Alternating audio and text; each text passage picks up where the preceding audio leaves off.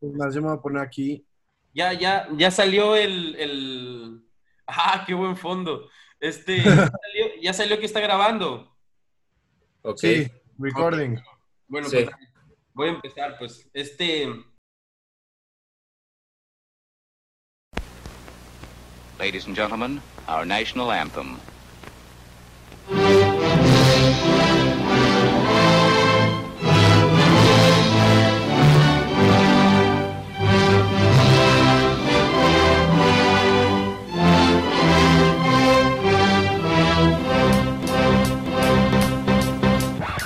Gentlemen, our national anthem.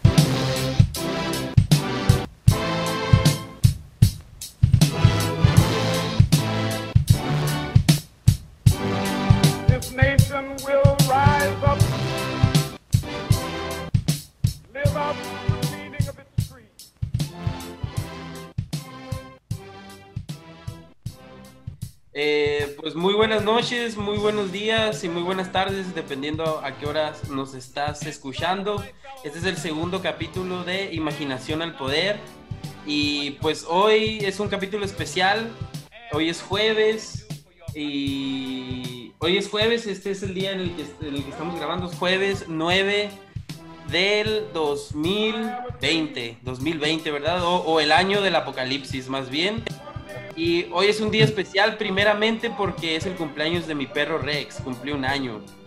Entonces sí, es, un día especial para mí, pero bueno, eh, en esta ocasión y, la razón por la que estamos grabando este podcast es para hablar de la visita de nuestro presidente Andrés Manuel López Obrador a la Casa Blanca. Y morenizó la Casa Blanca. Fue un día pues muy, muy muy bueno, fue un día bueno, eh, superó las expectativas de, de, de, de, la comentocracia mexicana que esperaba que le fuera muy mal. Y aquí tenemos a, pues, primero pues dos amigos míos, compañeros, compañeros de lucha, eh, como Andrés Pais, internacionalista por la Ibero. ¿Cómo estás, viejo? Gracias, Jordan, todo muy bien, ¿tú cómo estás? Muy bien, muy bien. Aquí. La, la, invitación y la oportunidad de estar aquí. No, ya sabes. Ya sabes, es un, es, es un, espacio que apenas acaba de empezar, entonces, eh, pues el auditorio es pequeño todavía, ¿no? Pero muy noble, muy noble. Y tenemos también a Manzano, internacionalista por la Salle, y además politólogo, próximo politólogo por la máxima casa de estudios, Laura. ¿Cómo estás, viejo? Muy bien, hermano. Eh, pues un gusto estar con ustedes y felicidades a Rex, como de que no nos importa. Siempre, siempre son importantes los perros. Pero pues un, un, gusto, un gusto de compartir con ustedes. Son muy importantes los perritos. Aquí en este podcast somos fan de los perritos. Más ahora que se va a acabar el mundo, que se nos sí. Hay que aprovechar Charlos. por lo menos. Sí. Sí, sí. Está muy contento de que estemos aquí las 24 horas en la casa, encerrados en este arresto domiciliario del nuevo orden mundial. Pero bueno, ¿no? Este. Como diría, diría Pati Navidad. ¿Cómo? Como diría Pati Navidad, no sé si lo han visto en sus ah, análisis. Pati Navidad. Yo desconfiaría de alguien que le crea a Pati Navidad, pero, pues, cada quien, ¿no? Cada quien, cada quien. cada quien, que fíjate que me gustaría en un futuro eh, in, in, invitar a alguien que le guste mucho las teorías de conspiración, que pueda decir, que pueda decir, ok, puedo entrevistarlo y a lo mejor puede ser un poquito coherente en su forma de argumentar sobre una teoría de conspiración, es... ¿no? Pero sí, que sepa, ¿eh? sí, que sepa justificar poquito por lo menos, ¿no? Sentado, ¿no? Ajá, porque sí, está, sí, está muy difícil que puedan justificar algo que pues la neta es, es pura conspiración acá, chafa pues, ¿no? Pero, pero bueno, a lo mejor un día encuentro de esos, o quién sabe, a lo mejor le mando un correo a Pati Navidad y me lo contesta, puede ser, mm. puede ser acá una opción, sería, sería un buen episodio, a lo mejor por, por, por medio de telequinesis acá, le, le, por medio de vibras acá telequinéticas le digo, oye, te invito a mi podcast, ¿no? ¿Quién sabe? ¿Quién sabe? Pero bueno, la razón por la que estamos aquí es para analizar la visita de Andrés Manuel a la Casa Blanca. La primera visita del presidente, eh, la, pri- la primera salida internacional del presidente. Y pues ha generado, ha generado muchas opiniones. Yo creo que la mayoría han sido positivas. Y a mí me gustaría ver pues sus puntos de vista, ¿no? Sobre esta visita. Eh, se firmó el Tratado de México, Estados Unidos y Canadá, que pues después de, de varios años del Tratado de Libre Comercio, pues podemos decir que hay un nuevo balance, que hay balances, que hay diferencias, que hay nuevas realidades y nuevos contextos después del año de 1994. Este, no sé quién le gustaría empezar, eh, abrir el micrófono. Andrés. A ver, sí, a mí me parece importante resaltar que el TEMEC sí es una modernización importante con respecto al Telecán. Recordemos que el Tratado de Libre Comercio nada más da el marco jurídico para regular las inversiones entre los dos países y el flujo de, de inversiones, ¿no? Entonces me, me, parece importante resaltar que ya considera temas laborales, de, reglamentación de comercio electrónico, que ahora a mí me parece va a ser importantísimo por la configuración que está tomando el mundo, no parece que la vacuna venga especialmente rápido. Entonces, comercio electrónico, inversiones de ese tipo en la era digital, pues es importante también regularlas para que el libre comercio no, no se acabe llevando eh, por el traste a los que menos tienen. ¿no? Yo creo que es importante también ahí hacer buenas reglamentaciones del marco jurídico. Considera también ya temas de medio ambiente que sin duda son importantísimos. Hemos visto eh, cómo Estados Unidos ha perdido liderazgo global en esa materia en el mundo. Entonces ahí creo que habrá que ver cómo eh, regiones medias o potencias menas van tomando liderazgo y también empieza a hablar ya en algún capítulo de temas anticorrupción y cómo coordinar entre los dos países, lo cual me parece fundamental, sobre todo por el proyecto del presidente López Obrador, que es el gran eje, y, y cómo nos vamos a coordinar con Estados Unidos para, para, seguir combatiendo la corrupción. Se empieza a reglamentar cuestiones de la inteligencia financiera con el tesoro de allá. No, no sé qué más, qué otras impresiones les den a ustedes. Para mí me parece una modernización importante y sí necesaria, que celebro que se haya llevado a cabo, pero también me gustaría ser cauteloso porque a veces el libre comercio tiende por llevarse el traste a los más desprotegidos. Sí, yo eh, diría que la, la visita que realiza el presidente es importante, digamos, no solo por lo que implica pues, una visita oficial a nuestro socio comercial, pues digamos, más grande, sino por, porque se había venido dando una serie de, de circunstancias eh, pues en la relación con, con, Estados Unidos desde que Trump eh, llegó a la presidencia y creo que con esta visita pues se logra al menos salvar por ahora digamos ese factor externo que se llama Estados Unidos y que siempre ha sido un que siempre ha sido un, una cuestión muy difícil a la hora de, de gobernar el lidiar con Estados Unidos y el TEMEC me parece que es, eh, pues sí, co coincido con, con Paez, eh, una modernización del Telecán. Realmente todavía es muy temprano para saber cuáles van a ser los efectos que tendrá este nuevo acuerdo comercial en los tres países. Eh, pues por lo pronto con la crisis económica y, y digamos con la crisis sanitaria que se ha venido, pues es probable que no tenga un impacto tan importante, por lo menos de aquí a que termine el año. También, digamos, los pronósticos hasta el momento no son tan optimistas, incluso antes de la pandemia se hablaba de que realmente la creación de empleos en, en Estados Unidos sería alrededor de unos 170 mil más o menos. En cuestión del PIB tampoco representaría mucho para los tres países, al menos en los primeros tres años. Eh, la Cámara de Comercio de Estados Unidos hablaba de 0.35%. Entonces, hay que ver, hay que ver, pero yo, yo coincido en que hay puntos importantes que se tocan eh, y que sí representan una mejora. Por, eh, yo, diría, yo te diría por lo menos la parte laboral, aunque fueron los demócratas realmente los que presionaron más en ese punto, la parte laboral sí que nos beneficia, sobre todo eh, pues la gran mayoría de trabajadores que pues no tenía la opción de elegir un sindicato, a la gran mayoría de los trabajadores que pues no, no ganaba lo suficiente, no tenía trabajos eh, dignos. Me parece que esa parte es muy importante.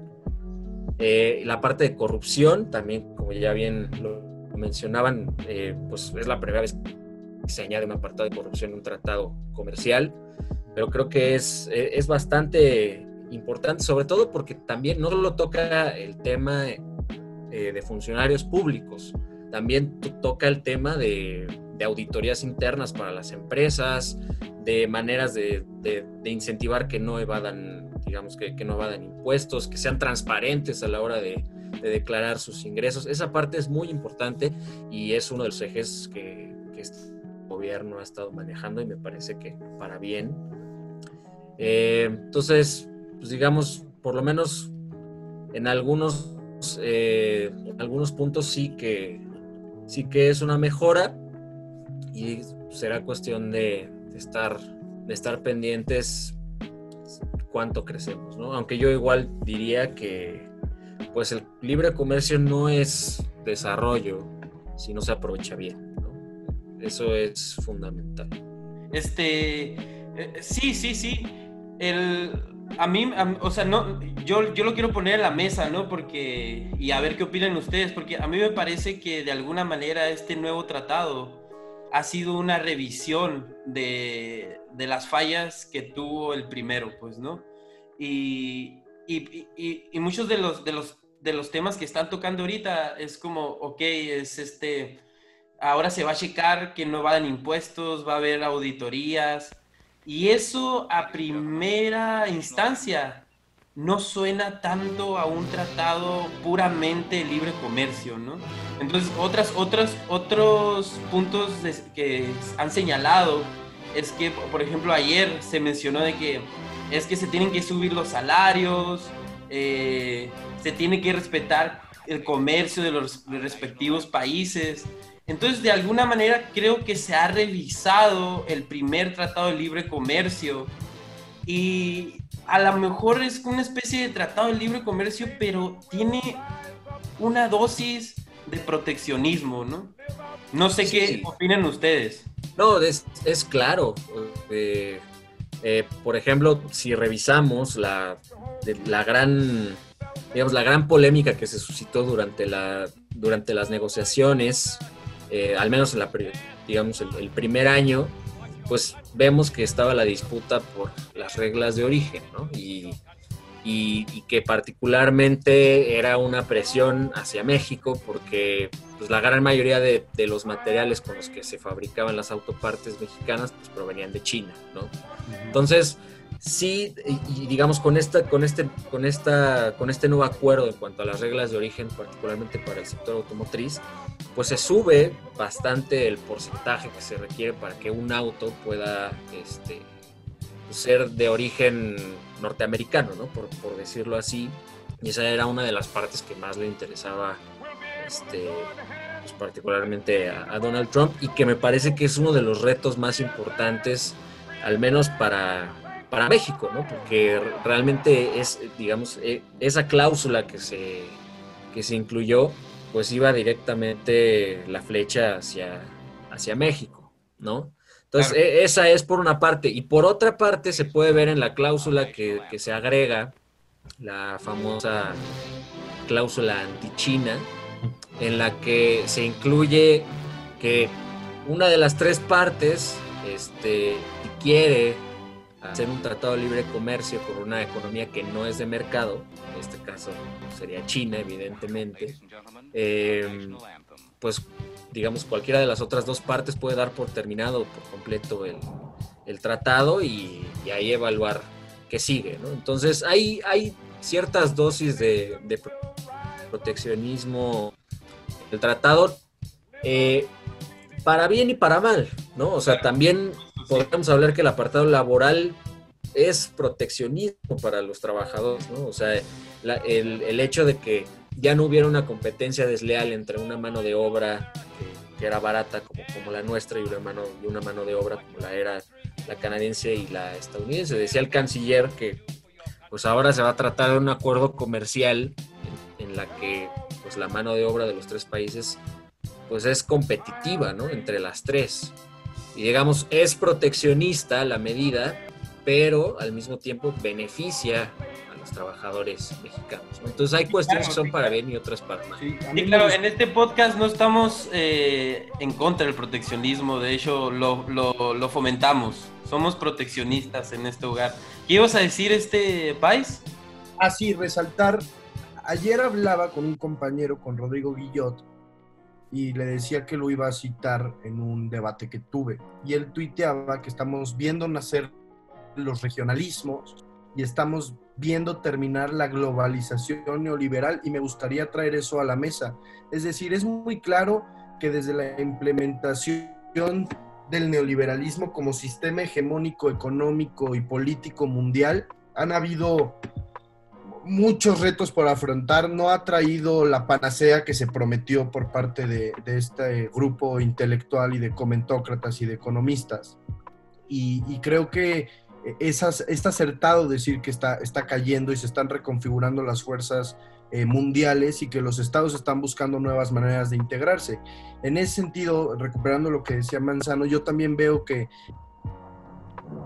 existe dentro del tratado un, un apartado, una cierta esencia que huele a proteccionismo dentro de un tratado de libre comercio. Puede sonar contradictorio, pero no, como bien decía, el tema laboral, el tema de los salarios, es decir, hacer competitivo en ese sentido y no apostar nada más a la mano de obra barata mexicana y a, a, a trabajos que no son dignos, es parte de una nueva configuración mundial que se da para generar regionalismos. Es decir, ahí con, con y eso se va a incrementar más en un, en un contexto de pandemia. Hay que ver cómo se va a afrontar la pandemia regionalmente. Eh, las estrategias no pueden ser solo nacionales, ahí sí mi punto de vista es que hay que cooperar, pero sin descuidar la soberanía nacional y tomando en cuenta que el mundo así se está configurando. Podemos hablar de un regionalismo en América del Norte, en donde México puede jugar un factor de conexión entre América del Norte y Latinoamérica, dependiendo de cómo lo veas, un regionalismo en Asia, donde China juega como poder central, un regionalismo en Europa que está mucho más integrado, África que no, no se va a quedar atrás, eh, Oriente Medio, y, ahí, vemos cómo se han reconfigurado las fuerzas, porque el poder neoliberal y la hegemonía neoliberal sí se está cayendo por los altos índices de pobreza que generó, los altos índices de desigualdad, que si bien la economía mundial siguió creciendo, el Estado sigue teniendo cinco años tras cinco años que rescatarla porque no es capaz el libre mercado de regularse solo, y eso lo sabemos. Eh, no sé qué les parezca la idea. ¿Sí, Manzano? Sí, yo, yo, yo estoy completamente este, de acuerdo con esa idea. Yo creo que sí estamos avanzando hacia una regionalización de la, de la propia, más que una globalización, ¿no? Y, y digamos es un paradigma que, que, se viene construyendo desde hace, desde hace algunos años. El ejemplo más perfecto pues es la, la Unión Europea y responde a una lógica muy sencilla, ¿no? O sea, es mucho mejor juntarte con, con estados que tienen condiciones similares y entre todos formar un bloque que pueda ser más competitivo, este, eh, que pueda ser más competitivo en el mundo contra países pues, que son más desarrollados, este, que tienen mayores recursos, digamos, al menos eh, dentro de la lógica de América Latina, por ejemplo. Pues es una forma de, de defensa, de, de, decir, bueno, pues unidos somos más fuertes a la hora de, digamos, a, a la hora de negociar, a la hora de representar, eh, digamos, a una economía. Yo creo que ese es el, el, paso que hay que dar. Y regresando al tema del TEMEC, yo creo que el gran reto que tiene este gobierno y los siguientes, pues es justamente abandonar esta idea neoliberal de que Estados Unidos y el Telecán nos iban a llevar al primer mundo. Claro. Que esa misma idea, que esa misma idea fue la que causó que pues dependamos en más de 80% de nuestras exportaciones a Estados Unidos. Y, la, la, manera, de la manera para México este, en la que pueda verdaderamente romper con, con esa dependencia que, tenemos ahora, pues es el sur. O sea, esa es, eh, esa es la manera con la que, digamos, esa es la idea bajo la cual tenemos que trabajar.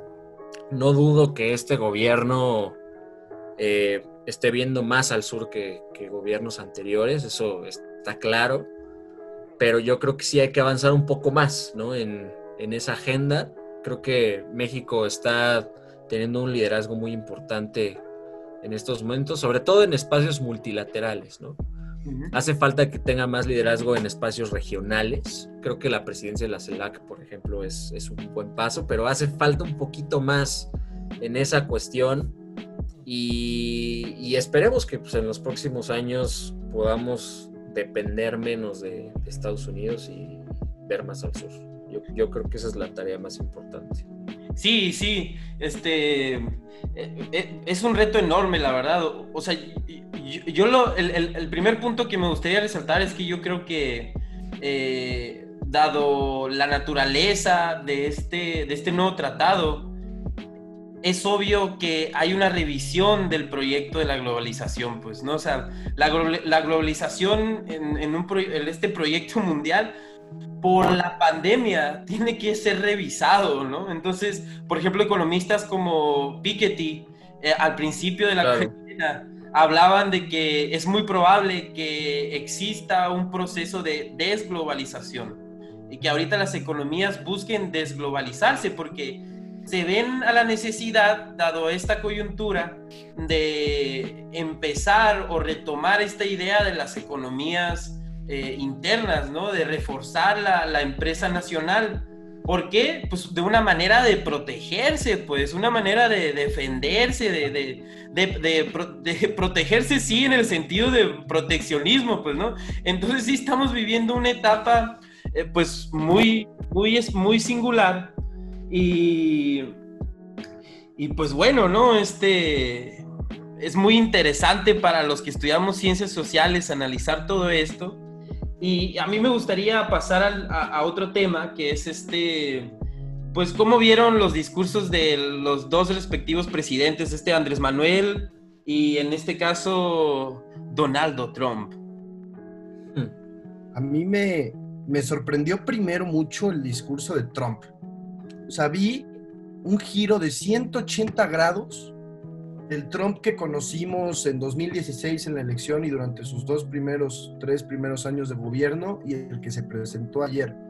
Yo creo que gran parte de eso tiene que ver con dos factores. Uno, sin duda la elección que puede jugar un papel, pero también la presión constante de Andrés Manuel como gran estadista que desde mi punto de vista es, para lograr darle un giro de 180 grados al discurso de, de Donald Trump. Eso me parece un logro resaltable que hasta periodistas eh, detestables, por decirlo menos, como Ciro Gómez Leiva lo, lo, lo aceptaron y lo apuntaron ayer en redes sociales. Es decir, en el discurso de Trump hubo un discurso de 180 grados. Habrá que ver por qué, porque el tipo nunca ha dado un paso sin agarrar la mano y agarrarse de un lado. Pero, pero ese, Claro. ese punto me gustaría dejarlo claro. Y, y el- sobre el discurso de Andrés Manuel, a mí la verdad es que me gustó y me emocionó mucho. Es un discurso que habló de agravios históricos, habrá que ver y puntualizar en ellos, agravios históricos de Estados Unidos hacia México, podemos hablar de la mesilla, podemos hablar de invasiones, podemos hablar de, de que prácticamente tomaron la mitad del, del territorio. Eh, es un discurso que le dijo... ¿Perdón? Inclusive de Selena Quintanilla. Sí, sí, sí. O sea, es un discurso Es broma, eh, obviamente es broma. que, que- no, es que, es que sí, es un discurso que le dice México no es colonia de nadie a Donald Trump en la Casa Blanca y que después le retumba tres Viva México. Hoy en la tarde veía que Hernán Gómez tuiteaba que había que leerlo con mucho cuidado y entre líneas, y, y tiene para mí toda la razón, y lo quiero citar, voy a recuperar aquí el tuit. Eh, es un discurso eh, que cuando le dice, por ejemplo, el presidente López Obrador a Trump, por ser cada vez más respetuosos con nuestros paisanos mexicanos, le dice, respeta a nuestros connacionales. Cuando dice, la historia nos enseña que es posible entendernos sin ser, sin ser prepotencias o extremistas, le está diciendo, no, no seas prepotente ni extremista. Es un discurso eh, cargado de un patriotismo histórico que tiene el presidente y es un discurso que yo creo que a muchos nos enorgulleció y nos, nos no- nos hizo identificarnos por primera vez con un mandatario mexicano en la Casa Blanca. Es decir, pasamos del rápido y furioso en las relaciones con Estados Unidos a cambiar el discurso de 180 grados del presidente más xenófobo, más peligroso y más racista en la historia. Creo que si bien era una visita que tenía riesgos, el servicio exterior, el canciller la supieron manejar para minimizarlos y al final es una visita que acaba redituando a México tanto por los encuentros de empresarios que nos guste o no son importantísimos para crecer y a partir de ahí desarrollar y redistribuir la riqueza y es un discurso que a mí en lo personal me hizo pararme y, y aplaudir de manera natural, no solo por ser simpatizante, sino porque por primera vez me siento representado por un mandatario mexicano en la Casa Blanca que, insisto, le dijo a Donald Trump en la cara, México no es colonia ni va a ser colonia de nadie. Y hay que leer muy bien entre líneas. Resalto otra vez, cuando le dice el presidente López Obrador a Donald Trump, por ser cada vez más respetuoso con nuestros paisanos mexicanos, es pintarle una línea. No somos colonia de nadie, no somos basura electoral ni piñeta electoral de nadie, y hasta aquí. Y Trump se comportó, yo no sé cómo, pero lo metieron al corral. Yo creo que es muy sencillo, ¿no? O sea, no es, no es lo mismo lidiar como, como, como empezó lidiando eh, Donald Trump cuando llegó a la presidencia con un presidente que estaba completamente desprovisto de legitimidad, a lidiar con un presidente que pues, tiene, la tiene tanta legitimidad detrás, que tiene el respeto de, de- todo un pueblo y, digamos, eh, pues que además, eh, pues bien o mal comparten ciertos intereses, ¿no? Yo creo que el discurso de Andrés Manuel estuvo a la altura. Eh, creo que fue un discurso que representa dignamente el sentir eh,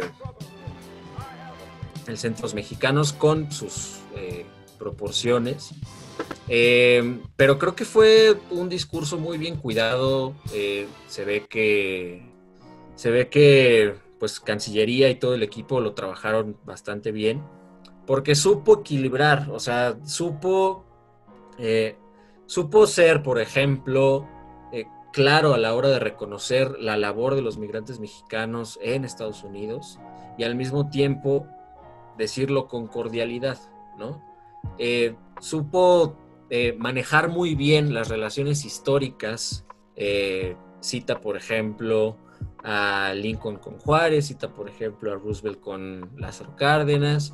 Eh, digamos, supo manejar muy bien las relaciones históricas que hay en Estados Unidos y supo también decirle eh, en su cara que hay agravios que todavía no se olvidan, ¿no? Y que por supuesto que están incluidos los insultos a, mexicanos eh, pues que hizo Trump en la campaña. Entonces creo que fue un discurso adecuado para la ocasión, porque no era una ocasión para ir a confrontar a Trump, no era una ocasión para, para incomodarse con, con comentarios de un lado y de otro. O sea, fue una ocasión pues, para hacer diplomacia, para, para hacer política exterior.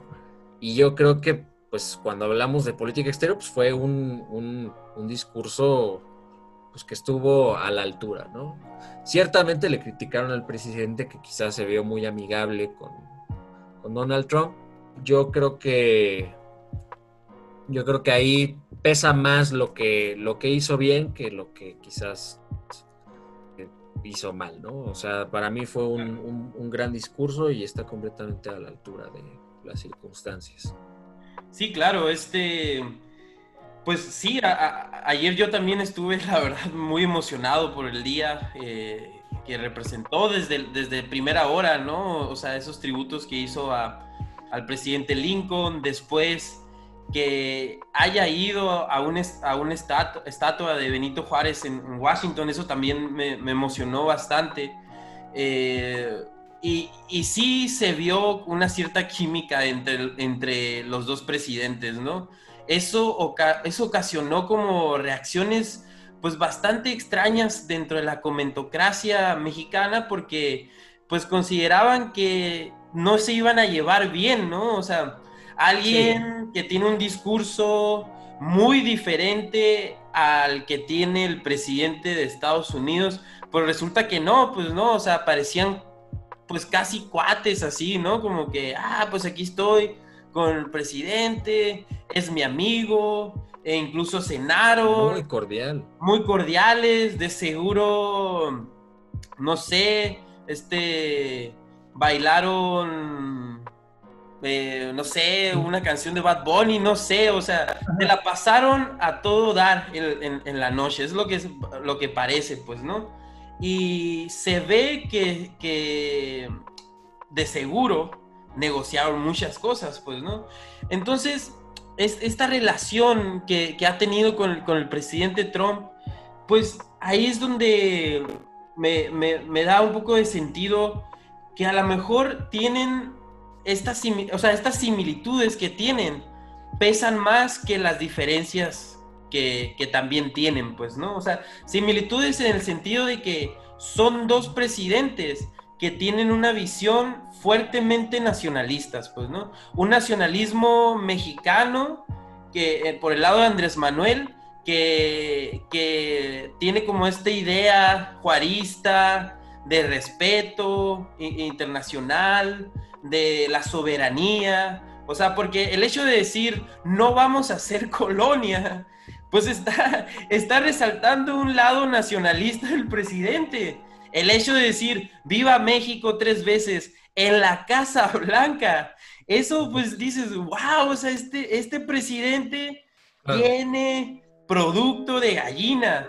Entonces, por el otro lado, ves a Trump que lo que dice es, no, pues qué hermoso, muchas gracias, o sea, muy respetuoso, pero también es otro presidente que tiene una visión nacionalista. Ahora, claro, o sea, hay de nacionalismos a nacionalismos, como lo hemos comentado. Es lo que yo te diría. ¿Eh?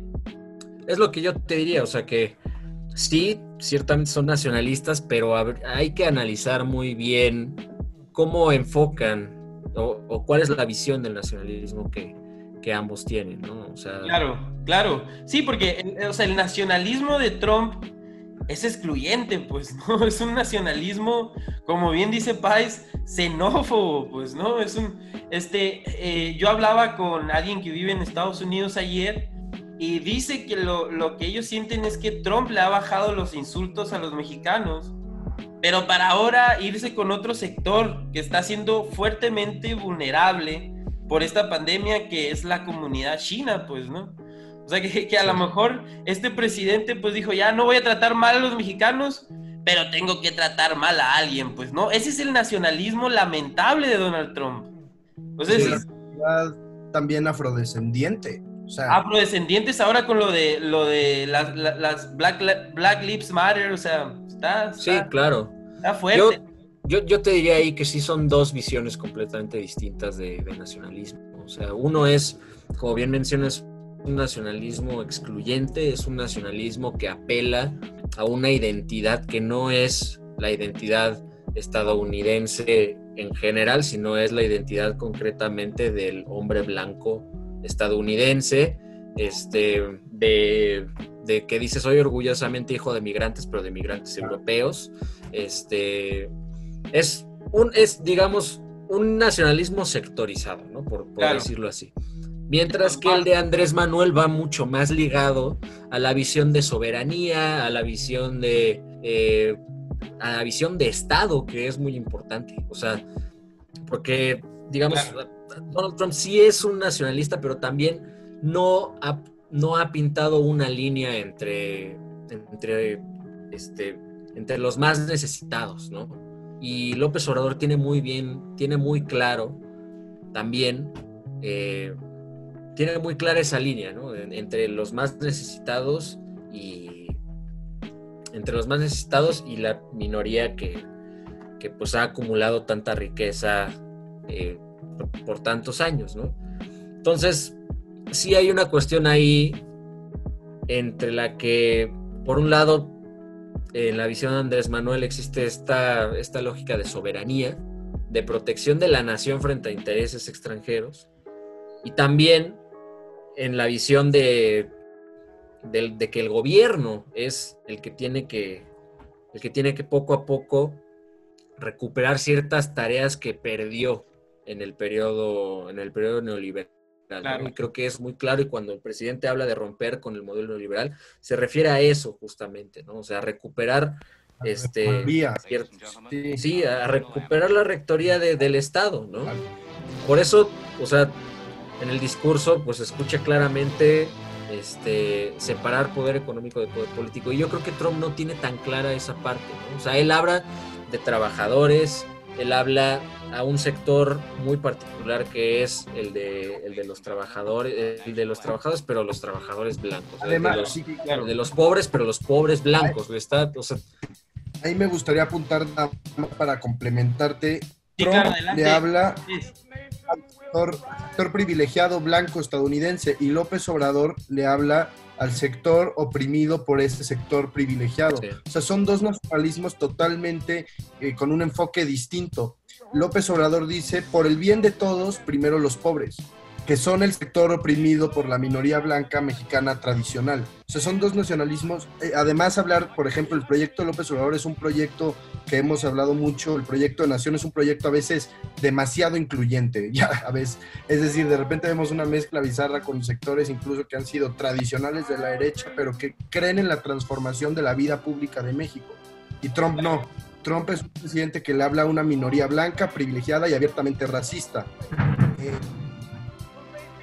está tronando mucho en mi casa, pero a mí también me gustaría resaltar los, sin- los símbolos de la visita. Es, el- es la, naturale- la, la naturaleza es antirracista. Eso es lo bueno.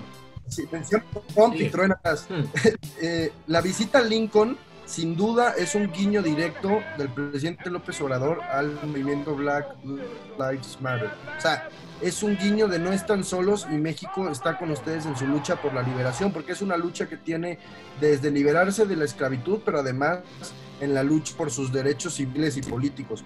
Después, el guiño a Roosevelt que hace en su discurso es un guiño directo a los demócratas es un guiño también para equilibrar las cosas, sin intervenir en la política interior, que ya sería para mí un error. Aquí es un guiño para tratar de equilibrar los, los, lo- lo- lo- los poderes.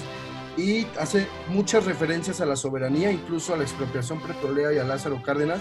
Esos pequeños símbolos que tiene el presidente López Obrador me parece que es una muestra interesantísima de, de su pragmatismo. Y hasta ahí dejo el comentario porque interrumpí a Manzano, pero sí, yo estoy de acuerdo en que son dos nacionalismos distintos con dos proyectos distintos. Uno que pone en el centro al sector más oprimido y dominado por una, una minoría blanca y otro que pone en el centro a esa minoría blanca para exaltar valores profundamente racistas y profundamente pues, pues, antidemoc- antidemocráticos porque no son incluyentes. Claro. Sí, y eh, este, digo, también cuando uno lo analiza, pues también es inevitable ver que sí hay similitudes, ¿no? Pero yo creo que la similitud es más de estilo que de proyecto, o sea, Sí, las, Ambos las son- son de estilo, por supuesto, sí. exacto, o sea, son dos políticos que no son tradicionales, que vienen de, que vienen, digamos, de, de una trayectoria no tradicional, no son el típico político acartonado, este, siempre bien vestido, no, o sea, es, son dos políticos completamente fuera de, de lo tradicional, que además, eh, pues digamos, de alguna manera rompieron con, con la dinámica política que había en, que, había en ambos países, ¿no? Siento yo que quizás eh, el cambio que se vivió aquí en México fue más radical que el que se vivió en Estados Unidos. Aquí en México sí vimos eh, incluso un cambio dentro de- del sistema de partidos, una reconfiguración de las fuerzas políticas. Y en Estados Unidos, pues no vimos eso. Lo único que vimos fue a un candidato no tradicional, pero que solamente se introdujo en el mismo sistema bipartidista que ha existido en Estados Unidos desde, desde siempre, ¿no? Este, pero sí hay una similitud en estilos, por ejemplo, eh, quizás para lidiar con la prensa, eh, no hablan, hablan de una manera mucho más coloquial, sin términos rebuscados, eh, son mucho más subversivos o confrontativos a veces eh, en, en ciertos discursos, pero hasta ahí yo pintaría la línea. O sea, yo creo que en la cuestión de proyecto, el proyecto de Andrés Manuel es un proyecto completamente humanista que busca incluir a quienes han sido excluidos desde siempre, desde que se creó, desde que nació este país. Y el de Trump pues, es excluir a quienes han estado excluidos siempre, ¿no? Es, es excluir más a, a, esos sectores e, e incluir, pues, a, e incluir al sector privilegiado que siempre ha sido, ¿no? Entonces, yo creo que es muy clara la diferencia en ese sentido y es una diferencia de fondo. Entonces, cuando tú comparas a ambos, pues quien diga que Trump y AMLO son iguales, pues está quedando muy básico. sí, o sea, ni siquiera ni siquiera metiendo la mano en el agua. O sea, sí, claro, sí. Es sí, una sí. comparación inútil. Sí, sí, o sea, yo, yo creo, así como tú dices, yo estoy totalmente de acuerdo. Yo creo que las similitudes que tienen, más que una cuestión ideológica, es de estilo, ¿no? Eh, y, y, otro componente que yo creo que tienen en, en, en, símil, en similitud, en común, es esta retórica antiélites, pues, ¿no? Que es lo que caracteriza siempre al, al, populista, pues, ¿no? O sea, ya hablamos que los dos son nacionalistas, pero en este caso los dos también son populistas porque tienen un, una retórica que evoca a un pueblo, en, este, en, el caso de Andrés Manuel, un pueblo mexicano, en el caso de Trump, un pueblo anglosajón, eh, gringo, estadounidense sí. y blanco, eh, eh, contra una élite, ¿no? En el caso de México fue la mafia del poder, pero en el caso de Trump fue esta casta política de Washington que cuando tomó protesta se le fue a la yugular, pues, ¿no? Y eso fue lo que hizo campaña eh, Trump en el 2016. Ir en contra del, del, del establishment político bipartidista sí. que había en, en, en, en, Estados Unidos. Y eso de alguna manera significó, sí, un giro radical dentro del mismo sistema político de Estados Unidos. Claro, desde una axiología que no compartimos, por supuesto, ¿no? O sea, porque Trump es, es, es, es, un barbaján.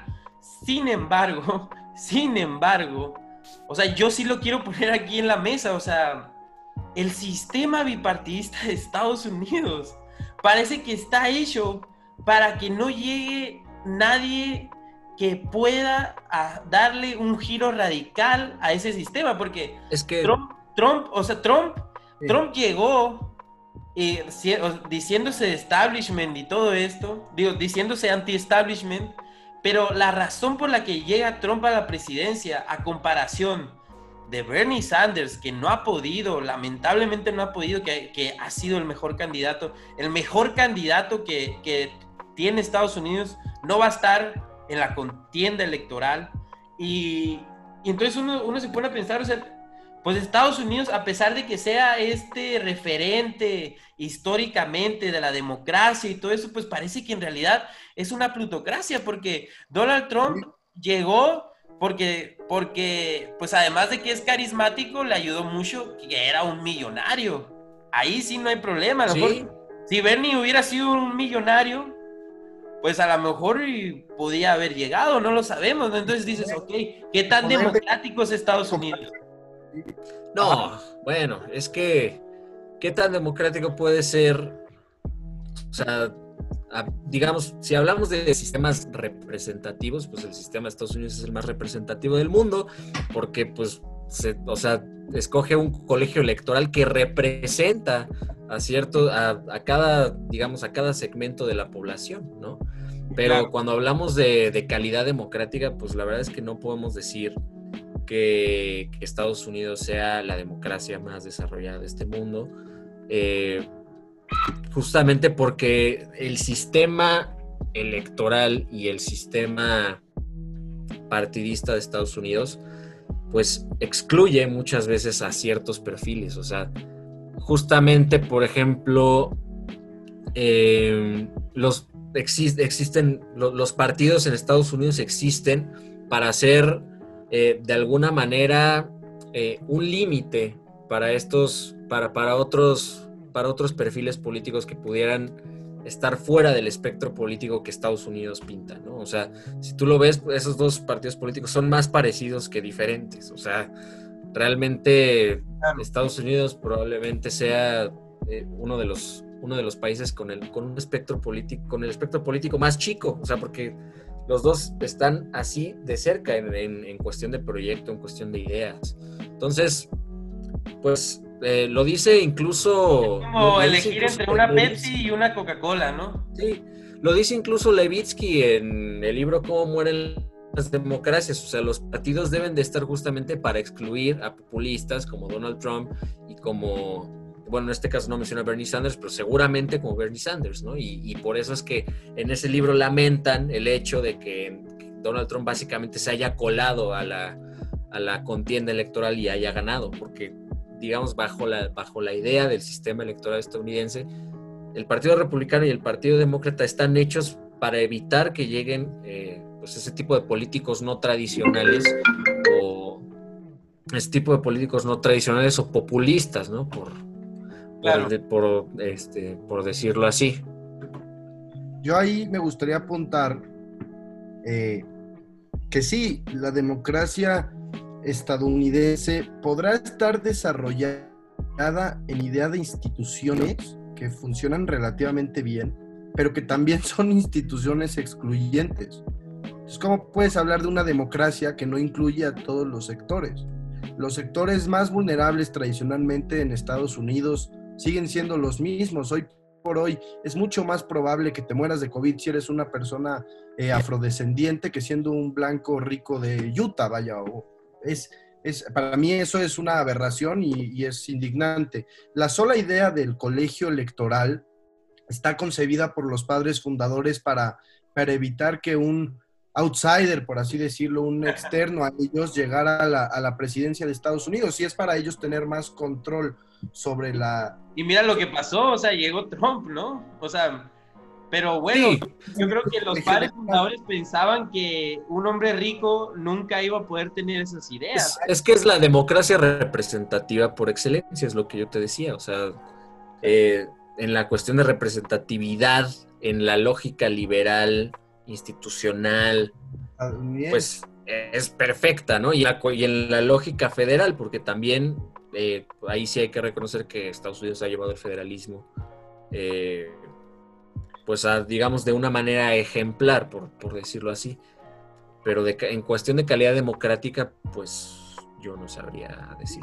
Claro que la democracia no es solo electoral, pero ¿cómo puedes hablar de un país esencialmente democrático en el que un candidato con menos votos que otro candidato accede al poder? Y ha pasado dos veces en, en Estados Unidos. Eso resta legitimidad, quita operatividad al gobierno y para mí, eh, desde mi percepción, para nada es benéfico. Digo, será muy difícil que los estadounidenses lo cambien porque siempre han ido a la contraria, es ellos siempre van tirándole a su bola, pero, pero yo no sé qué tanto podamos hablar de una democracia estadounidense que es eh, excluyente en ese sentido.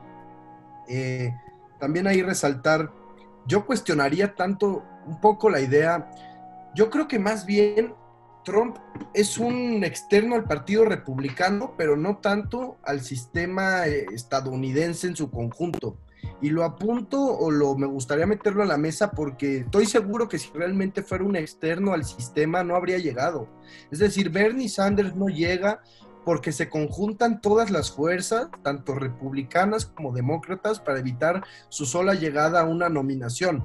Eh, Trump llega principalmente por dos motivos, me parece. Logró al final congeniar dentro de la línea republicana, el establishment, su nominación, y, y, logró comprar la presidencia de los Estados Unidos. Ahí también es otro cuestionamiento directo a la democracia estadounidense. Una democracia, entre comillas, donde puedes comprar una elección, puedes comprar una nominación de tu partido.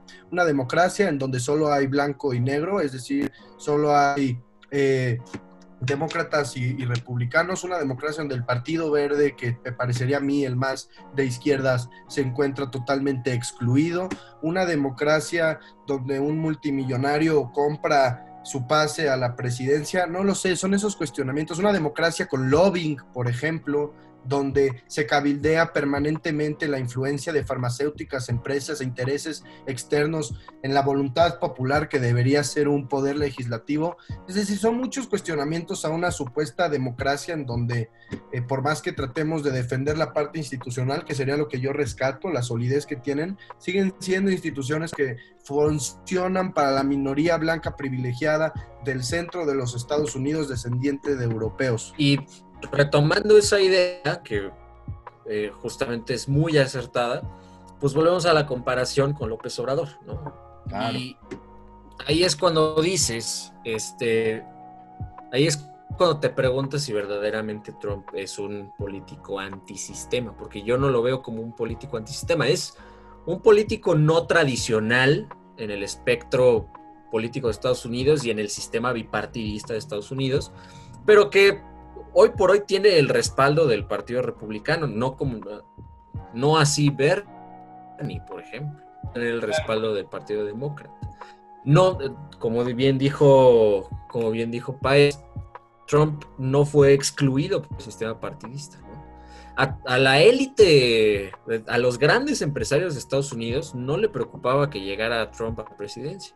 Aquí en México sí había una, sí había una iniciativa privada genuinamente preocupada porque llegara López Obrador, ¿no? ¿A quién le preocupaba que llegara, que llegara, este, que llegara Donald Trump? Pues a las minorías, a las minorías excluidas, ¿no? Y aquí en México, pues a quien le preocupaba era en realidad a la minoría que, que, concentra mayor riqueza en el país, no así la mayoría oprimida, que pues fue la que logró el triunfo de, de Andrés Manuel. Entonces, pues creo que sí, eh, no, hay, no hay punto de comparación cuando, cuando hablamos de estos dos perfiles. Y pues yo, yo considero que en el contexto electoral de Estados Unidos pues, realmente pues, no hay mayor diferencia quién gana. Bueno, pues muchas gracias Andrés, muchas gracias eh, José Manzano por las opiniones que vertieron aquí en este espacio de Imaginación al Poder. Y al auditorio pues nos vemos en el próximo episodio. Muchas gracias. Si te gustó el contenido y las opiniones e ideas que se vertieron en este espacio, que se emitieron en este espacio, pues te invito a que me escribas al siguiente correo, la reserva m1 gmail.com para estar en contacto y pues conocernos. Este es el primer paso a la organización. Muchas gracias.